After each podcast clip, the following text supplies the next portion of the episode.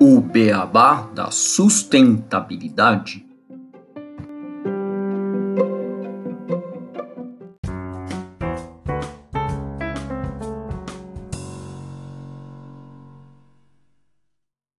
Bem-vindos ao podcast O Beabá da Sustentabilidade. Este é o episódio 39, Reciclagem de Alumínio, o sucesso brasileiro. Eu sou Gustavo Soares e junto com Renato Gatti nós somos o Beabá da Sustentabilidade. Hoje temos como entrevistada a Eunice Lima, diretora de Comunicação e Relações Governamentais da Novelis. Tudo bem, Eunice? Tudo bem, Renato? Olá, Gustavo, tudo bom? É com você? E olá, Eunice, bem-vinda ao nosso podcast. Olá, Gustavo, Renato, um prazer estar aqui com vocês e com os ouvintes. Obrigada pelo convite. O prazer é todo nosso. Bom, para começar essa nossa discussão, vamos trazer uma notícia do jornal Valor Econômico do dia 4 de março, que traz que a demanda de latinhas para bebidas saltou na pandemia. Segundo a matéria, as vendas tiveram crescimento de 7,3% no ano passado, e o setor espera repetir o desempenho em 2021, além de investir 2 bilhões de reais em expansão para atender os clientes. Uma das razões deste aumento de vendas é a sustentabilidade. Em 60 dias, a embalagem volta a ser embalagem de novo. Isso move entre a coleta nos lugares de consumo, como bares, restaurantes e praias até a refusão da lata.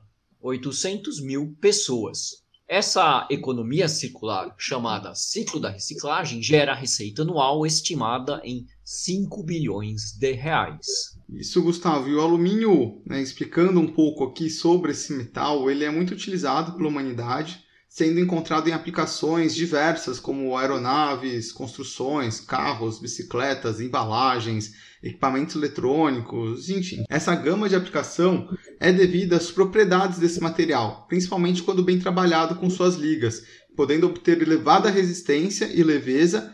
Ele é fácil também de se manusear e trabalhar, além de possuir propriedades de condução térmica e elétrica muito boas.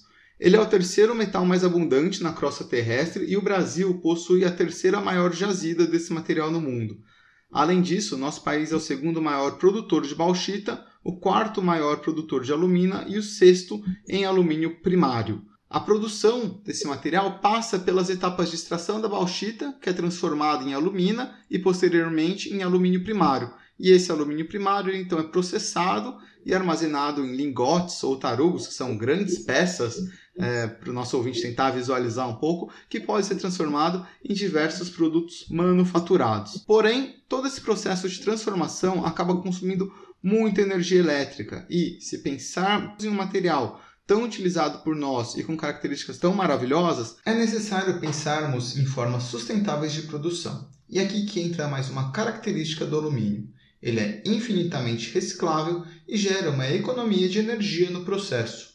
E é sobre essa produção sustentável na cadeia que estamos aqui com a Eunice, da Novelis, que é líder mundial em laminados e reciclagem de alumínios, para conversar um pouco.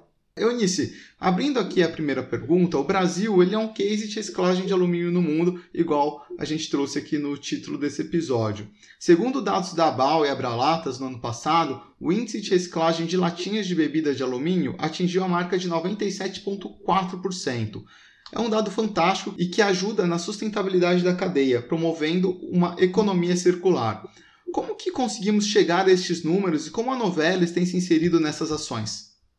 Certo. Bom, primeiro, só dando um contexto, a Novelis ela não é produtora do alumínio primário. O nosso negócio é a transformação, então a gente usa ou alumínio primário pronto, vindo de fornecedores, ou a gente usa a sucata como fonte de matéria-prima. Então, aqui é importante ressaltar que a nossa principal fonte de matéria-prima é, de fato, a sucata. Então, as latinhas pós-consumo. Falando do sucesso, é um número realmente muito importante. De cada 100 latinhas consumidas, 97 são recicladas. E por que a reciclagem dessas latinhas? O que, que garante o sucesso da reciclagem no Brasil das latas? O primeiro é você ter uma cadeia estruturada para fazer a coleta desse material e colocar esse material de volta para a indústria. Um outro ponto importante é ter uma indústria que compre esse material, porque ninguém coleta aquilo que não vai conseguir vender. Então, ter uma indústria que de fato dê valor para esse material, dê valor para esse trabalho e compre essa sucata é muito importante para a gente assegurar o sucesso dessa cadeia. Outro ponto muito relevante é que o valor é compartilhado com todos os elos da cadeia. Então, ele é um bom negócio para todos os elos da cadeia. Então, para o inicial, né, para o pequeno fornecedor de sucata, para as cooperativas, para o pequeno e médio empresário e para a indústria de uma forma geral, tanto para a indústria produtora de chapas, que é o caso da Novelis, quanto para a indústria produtora de lata, indústria produtora de bebida, tem vantagens para todos os elos da cadeia. Então, esses são alguns dos pontos que levam ao sucesso da reciclagem da latinha. Muito legal isso. E falando ainda sobre sustentabilidade, vocês lançaram recentemente alguns compromissos e metas ambientais. Você, Eunice, pode nos falar um pouco mais a respeito desses compromissos e dessas metas ambientais e de quais ações vocês estão promovendo para atingi-las? Com certeza. Os nossos compromissos, então, de sustentabilidade incluem zerar as emissões de CO2 até 2050 mas a gente estabeleceu também metas intermediárias, que é reduzir a emissão de CO2 em 30% até 2026. Para reduzir a emissão, a nossa principal iniciativa é aumentar o conteúdo reciclado, porque a reciclagem ela reduz em 95% as emissões de CO2 e em 95% o consumo de energia. Então, quanto mais a gente cresce em conteúdo reciclado, mais a gente ajuda nessa meta de redução de emissão de carbono. A gente tem metas também para redução de resíduos enviados para aterros. Hoje, nós enviamos apenas 4% de todos os resíduos que a gente gera para aterros sanitários, mas mesmo assim a gente tem a meta de reduzir em 20% reduzir 10% a intensidade de uso de energia e em 10% a intensidade de uso de água também até 2026. Essas são algumas metas ambientais. A gente tem metas sociais também ligadas à diversidade e inclusão. Então, ter 30% de mulheres em posições de liderança, essa meta, né, essas metas são metas globais e 15% de mulheres em posições de operação ou posições técnicas eh, sênior. Aqui na América do Sul, a gente está já bem avançado com essas metas. Os reportes diretos para o nosso presidente, por exemplo, 60% são mulheres. E isso nós estamos falando de uma indústria metalúrgica, que é uma indústria mais predominantemente masculina. As nossas metas incluem também engajamento com as comunidades onde nós operamos e zero acidentes graves ou fatalidades quando a gente fala de segurança. Na América do Sul, nós temos metas também para questões de etnia. Então, globalmente, a gente trabalha muito forte na diversidade de gênero. Aqui na América do Sul, a gente trabalha muito forte também na questão de etnia. Temos metas de ter 50% de pessoas autodeclaradas pretas ou pardas para as vagas de estagiários e de ter 20% das novas vagas abertas para mensalistas que sejam preenchidas por pessoas pretas ou pardas. E é importante ressaltar aqui o grande compromisso da Novelis com a reciclagem. Então, de novo, a reciclagem está no DNA da Novelis. Hoje, a Novelis recicla 64% de todas as latinhas coletadas no Brasil. Então, a gente está falando aqui de 19 bilhões de latinhas que são recicladas pela Novelis, de um total de cerca de 31 bilhões de latinhas que são recicladas anualmente. Então, é, um, é uma grande contribuição para o meio ambiente. A gente não vê latinhas jogadas na rua, a gente não vê latinhas poluindo os nossos mares, os nossos oceanos. É um trabalho de bastante responsabilidade e a gente acredita que é assim né, que a indústria deve se posicionar daqui para frente. Muito interessante saber essas metas, principalmente quando você fala do lado um pouco mais social, que vocês estão abordando ali alguns dos ODS, o 5, né, de igualdade de gênero, tentando promover essa igualdade dentro da Novelis, a gente sabe desse desafio, assim como a redução das desigualdades como um todo. E quando você fala das metas ambientais, é um trabalho fantástico que vocês fazem é, no Brasil, então acho que os números falam por si. E, indo um pouco nessa linha, recentemente a BAL e a Abralatas, que são duas associações que conduzem a união das empresas que trabalham tanto na indústria do alumínio, é a Associação Brasileira do Alumínio, assim como a Associação Brasileira de Latas para Bebidas, eles tiveram um avanço com um termo de compromisso de logística reversa das latas de alumínio para bebidas que foi assinado pelas entidades junto ao Ministério do Meio Ambiente em novembro de 2020. E você foi eleita a presidente do conselho diretor da entidade. E, então eu queria saber, se você contar um pouco para a gente um pouco mais sobre esse termo e o que, que ele representa, quais são os objetivos, sabendo já desse número super elevado, como que ele vai se estabelecer aqui no Brasil para melhorar ainda mais esse cenário. Joia. Bom, a reciclagem da lata de alumínio, ela já é um exemplo, já é uma referência no Brasil, e a gente acredita que esse termo assinado com o Ministério do Meio Ambiente é mais um exemplo né, de como a gente pode sempre estar tá melhorando e estar tá avançando. Nós já temos um índice muito elevado, mas aqui eu falo que é exatamente igual ao regime, não basta apenas a gente chegar né, no peso correto, manter também é um grande desafio. Então, manter o índice de reciclagem em patamares superiores a 95% é muito desafiador, porque, como vocês mesmos mencionaram no início, na nossa conversa, a indústria de latas está crescendo bastante. O consumidor tem visto na lata e tem preferido a lata em função de vários atributos, entre eles a questão da sustentabilidade. Então, assegurar o crescimento da reciclagem à medida que o mercado também cresce e a produção de latas também cresce é um grande desafio. Além disso, a gente assumiu compromissos de capacitação de gestores públicos, de educação ambiental para a população em geral e guia de boas práticas para cooperativas. A gente entende né, que, como líderes do setor, a gente tem o compromisso e o dever de alavancar o desenvolvimento do mercado como um todo.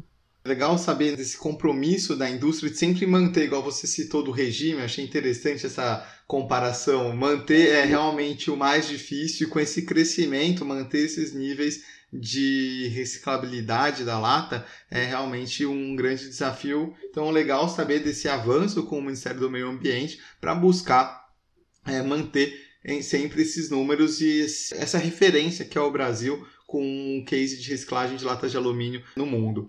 E a gente sabe também que no Brasil existe uma grande desigualdade social e a reciclagem de materiais acaba sendo muitas vezes um caminho para que pessoas de mais baixa renda consigam retirar seu dinheiro no fim do mês e o alumínio é o material mais valorizado e buscado por catadores atualmente. Você citou as metas da empresa, como algumas metas sociais, alguns desafios, e queria entender como que as empresas do setor estão se unindo para melhorar os processos de coleta do material e reduzir cada vez mais essas desigualdades existentes na nossa sociedade. Esse termo de compromisso, ele pode ser um aliado nessa mudança?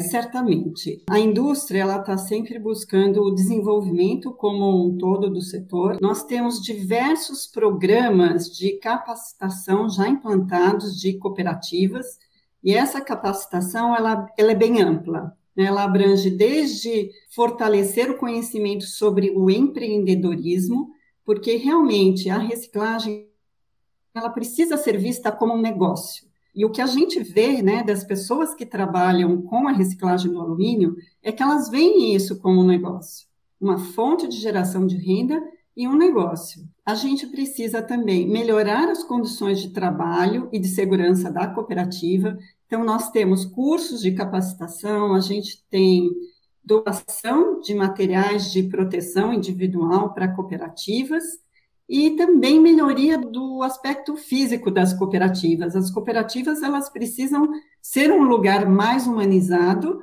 e que a comunidade também possa interagir melhor com esses espaços. Então, por exemplo, a gente tem implantado bibliotecas que a gente chama de cantos de leitura em cooperativa, exatamente para que a cooperativa possa abrir também esse espaço para a comunidade estar mais próxima. A gente entende que capacitando as cooperativas, a gente está ajudando a melhorar o negócio, a melhorar as pessoas também no desenvolvimento profissional. E Agora, por exemplo, na questão da pandemia, a gente atuou muito em contato com as cooperativas, dando dicas de prevenção, né, de como eles poderiam estar mais seguros na continuidade desses trabalhos, fazendo doações de cestas básicas, de materiais de proteção. Então, a Novelli sozinha doou mais de 1,2 milhões de reais para a capacitação das cooperativas.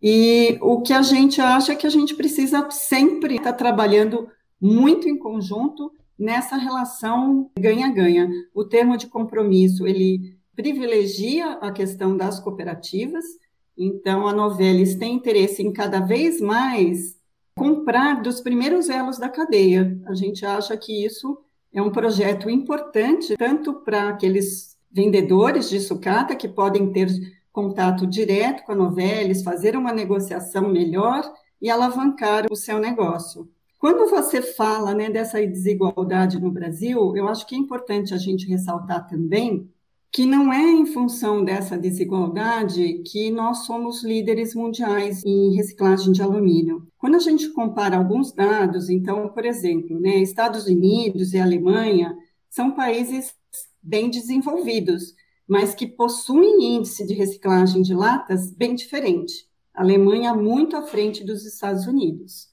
Quando a gente compara né, outros dois países com renda per capita também semelhante, por exemplo, Brasil e Romênia, a gente vê também uma grande diferença no índice de reciclagem. Então, não é, é a desigualdade social que dita né, se um país vai ser líder ou não é, em reciclagem de latas. É, tem todos aqueles componentes que a gente mencionou no início, ter uma logística reversa organizada, ter uma indústria que compra, a reciclagem ser vista como negócio, isso é que de fato assegura o sucesso da logística reversa da lata de alumínio. Nesse aspecto, acho que é bastante importante ressaltar isso mesmo, porque é a nossa organização da logística reversa de toda a cadeia que faz a diferença. Exatamente. E, bom, para fechar essas nossas perguntas, nós sabemos da dificuldade que alguns resíduos possuem em nosso país para serem reciclados e para ter uma taxa de reciclagem elevada. Né? O, setor das latas de alumínio, ele é um setor de exemplo para os demais setores, né, e de, inclusive de exemplo de meta para os outros setores, chegar no modelo que foi alcançado no setor de alumínio. O que, que você acha? Qual que é o caminho que outras empresas de diferentes setores deveriam seguir para atingir resultados tão impressionantes como o do alumínio e das latas? Acho que é importante pensar no ciclo de vida do produto desde a sua criação. Pensar já quando o produto estiver sendo criado, como que ele vai ser reciclado. Porque a responsabilidade das empresas ah, não termina quando elas vendem um produto. Então, hoje a gente sabe que essa responsabilidade, com certeza, deve ser compartilhada entre o poder público, entre a indústria e a própria sociedade. A questão é que quando, por exemplo, a indústria não faz a sua parte, não assume a sua responsabilidade, esse custo está indo para a sociedade de uma certa forma. Então, quem paga por isso depois é o planeta.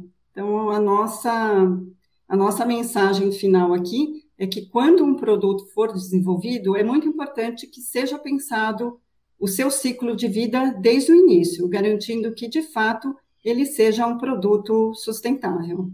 Isso é uma coisa que a gente sempre fala aqui no podcast, Eunice, sobre esse olhar do todo. A gente já teve episódios falando de análise de ciclo de vida, que a gente acredita que é uma ferramenta que traz esse embasamento para que as empresas, marcas, enfim, possam fazer escolhas melhores quando pensam na embalagem do seu produto para colocar no mercado, olhando todo esse ciclo. Então, achei interessante a sua dica e o seu comentário. E para a gente então poder partir aqui para o nosso momento de curiosidades e encerramento dessa conversa, Eunice, queria abrir para você falar um pouco sobre a Novelis ou comentar alguma outra coisa. Fique à vontade. Legal. Acho que para encerrar, eu gostaria de falar o quanto é gratificante quando a gente une né, o propósito pessoal com o profissional. E trabalhar numa empresa que cuida do meio ambiente, que tem um alto índice de reciclagem, é muito gratificante do ponto de vista pessoal. E a gente também trabalha diretamente ajudando as comunidades, ajudando as cooperativas e os cooperados a se desenvolver. Então, é, eu queria ressaltar essa importância né, da gente unir o propósito pessoal com o propósito da empresa. Excelente, acho que é algo que eu e o Renato a gente coloca também como as nossas metas de vida. Esse propósito, tanto da área pessoal, de trabalho como pessoal, a gente acha que isso tem que estar sempre muito interligado, não dá para dividir esse tipo de coisa. Isso, a gente sempre busca encontrar esse propósito, é bem legal, Eunice. Então, Gustavo, após essa mensagem da Eunice, podemos ir para as nossas curiosidades.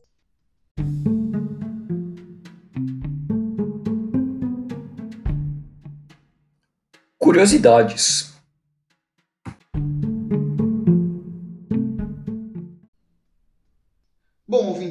Deve ter ouvido falar que os lacres de latas de alumínio, o famoso anel da lata, tem um valor comercial superior do que o da própria lata e que, inclusive, a sua composição é diferente da composição do alumínio da lata. Não se sabe muito bem como esse boato começou, de que esses lacres teriam um valor comercial mais alto e se espalhou muito rapidamente pelo Brasil. Em São Paulo, principalmente, pessoas de todas as idades passaram a juntar quilos de lacres com a esperança de engordar o rendimento mensal, uma vez que, conforme o boato, uma garrafa de plástico de 2 litros, contendo 1 kg aproximadamente de lacre, valeria muitas vezes mais que 1 kg da própria lata. O lacre, assim como o corpo da lata, é feito de uma liga de alumínio com alto teor de magnésio. Ao contrário do que sugerem os boatos, não entra em sua composição ouro, prata nem platina. E a composição então é a mesma e o valor então é o mesmo, fazendo com que isso de que o lacre tem um valor maior seja apenas um boato. A Associação Brasileira do Alumínio, a ABAL, esclarece que as empresas de reciclagem reciclam a lata inteira, com ou sem o lacre, e principalmente elas não compram o lacre separadamente. Isso porque o anel de lata é muito pequeno e pode se perder durante o processo de transporte e peneiragem do material a ser reciclado, ou mesmo durante o processo de fundição. Daí ser importante manter o anel preso à tampa, razão pela qual foi adotado o sistema atual de abertura para as latas de alumínio, chamado originalmente de Stay on Tab, conhecido como tampa ecológica. Ah, Renato e Gustavo, mas eu já ouvi falar que esses anéis viram cadeira de roda. Seria isso também outro mito ou uma verdade? Começou como um mito, mas hoje existe um instituto, que é o Instituto Entre Rodas, que realmente coleta estes lacres para converter em doações. São necessárias 3 milhões e 200 mil lacres para que você faça uma cadeira de roda, pegando em peso a partir dos lacres. E por que, que o Instituto se usou apenas dos lacres? Bom, porque as latinhas são uma fonte de renda de muitas famílias, principalmente de catadores de materiais reciclados que se tornaram parceiros do Instituto, e como não há diferença entre os valores, para não afetar a renda dessas pessoas, eles acabaram se apropriando do lacre e do mito de que aquilo se tornaria uma cadeira de rodas. Como eles juntam grandes quantidades deste lacre e armazenam de forma correta, eles conseguem negociar com os recicladores para que este lacre volte ao processo. Então, se você ouvinte quiser separar o lacre, doe para o Instituto Entre Rodas, busque no site entrerodas.org que eles vão te orientar para o local correto de descarte para que eles possam fazer este projeto incrível acontecer. O Beabá também é caçador de mitos, hein? Bem legal. Bom, e assim termina a curiosidade e interessante nós desvendarmos mitos no Beabá. Então, é, queria agradecer aqui a sua participação, a nossa conversa. Acho que sempre muito bom a gente estar tá podendo ouvir um pouco de cada um dos elos dessas cadeias de esclagem. A gente espera trazer outras indústrias, outras pessoas explicando um pouco também de outros materiais aqui para o nosso ouvinte. É muito gratificante saber esses compromissos que vocês assumiram e como que a Novelis tem se posicionado com uma responsabilidade social e ambiental, principalmente sabendo que já tem metas e já está com resultados elevados e continua mantendo esse compromisso. Isso é fantástico. Então, queria agradecer sua participação e obrigado a todos os nossos ouvintes. Até o nosso próximo episódio do Beabá da Sustentabilidade. Realmente, quando a gente pega uma iniciativa que tem sucesso, que realmente a gente consegue mostrar que a sustentabilidade, o desenvolvimento sustentável geram resultados positivos e o, o case das latas é total isso, porque praticamente se tornou uma economia totalmente circular, a gente consegue ver luz lá na frente. E esses exemplos precisam ser mostrados e esses exemplos precisam ser seguidos. E é por isso que eu fico muito feliz da gente ter a disponibilidade de trazer um exemplo assim aqui no podcast e eu espero que todos os ouvintes tenham gostado bastante. Muito obrigado, Eunice, obrigado, Renato, pelo episódio de hoje. Obrigada, Renato, obrigada, Gustavo, obrigada também a todos os nossos ouvintes.